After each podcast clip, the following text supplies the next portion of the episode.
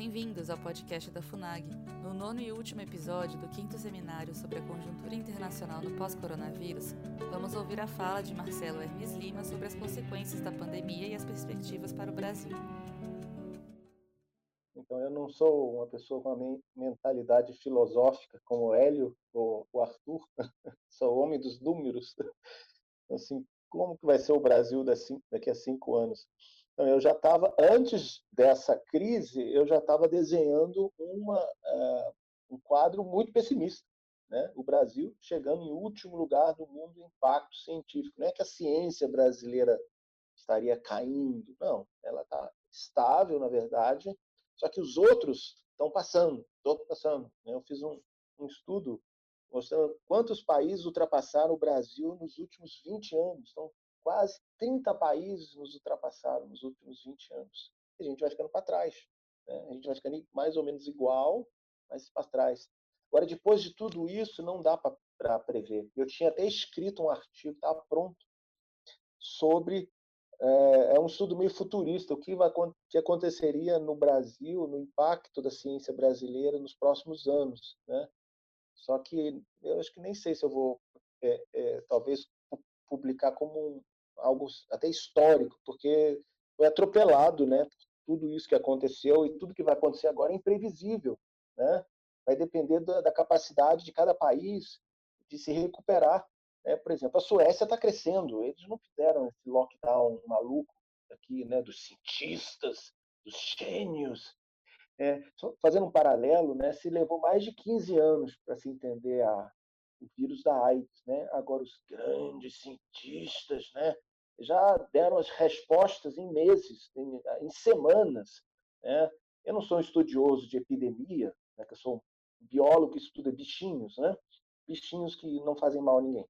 Mas todas as pandemias que eu conheço, epidemias, as pessoas que ficavam em casa eram as pessoas que estavam doentes ou suspeitas de estar doente, que eram as quarentenas. E os, os gênios da ciência mundial inverteram, botaram as pessoas todas trancadas em casa. Então, assim, não faz o menor sentido. Quer dizer, como é que você usa o poder da ciência? A gente sabe que a ciência não tem essa velocidade, né? É, então, voltando só para encerrar esse, esse, essa resposta, né? A gente não, não sabe como que vai ficar é, as coisas, pelo menos na área científica, né, o que vai ficar é que muita gente vai ter um descrédito muito grande pela ciência, muito grande, especialmente pela ciência médica. A ciência médica vai sofrer muito, né? Quer dizer, já tinha aquelas coisas, né? Sal faz mal, sal não faz mal, né? gordura faz mal, gordura não faz mal. Né? Isso já incomodava muita gente. Agora, é, é, cientistas médicos estão dando conselhos que levam pessoas à morte. Então, conselhos não, ordens, porque muitos gestores, até de forma ingênua, tá? muito político sendo condenado pela, pelo público, né? É, é, mas os políticos, eu falo de prefeitos, são milhares de prefeitos e governadores, dezenas de governadores tomando decisões baseadas no quê? Nos médicos cientistas, nos especialmente o pessoal da saúde pública. Lembra aqueles que têm um impacto 1, né, de 0 a 10, 1? Né? Então, muitos gestores são enganados por essas pessoas. Né? E elas mesmas se acham geniais e elas mesmas não sabem quanto elas são, eu vou dizer uma palavra fake, burras. Tá certo? É, esses influenciadores né, dos gestores. Né? Se falou que o Brasil ia morrer um milhão de pessoas. Né? 2 milhões de pessoas, tudo baseado em ciência de achismo. Não é, não é ciência, ciência é lenta, ciência se faz com muita cautela. Eu estudo há 30 anos quase a teoria do pós, preparo para o estresse oxidativo. Muitos dizem que eu devo ser um burro, não, porque eu ainda não consegui provar minha teoria. São quase 30 anos, vai completar 30 anos ano que vem. Então, eu devo, eu devo ter algum problema mental, né? porque para a pandemia de Covid, em meses, todo mundo já descobriu tudo. Você, em dois meses já tinham verdades absolutas. Então, é, assim, na verdade, eu estou também fazendo um fechamento, né, é, de que a mensagem para o povo que está assistindo, né, você que é, é, dona de casa, você que é gerente de banco, você que é dono de uma padaria, que é dono de uma sapataria, ou trabalha na sapataria, ou trabalha, sabe, é, você é taxista, sabe, é, a ciência não é absoluta não é. Tá? Ela tem coisas que realmente, teoria, né, é, lei da gravidade é lei da gravidade. Isso ficou uma coisa estabelecida, né? que a Terra é redonda. Né? Agora, tem coisas que demoram muito tempo para se, é, se saber.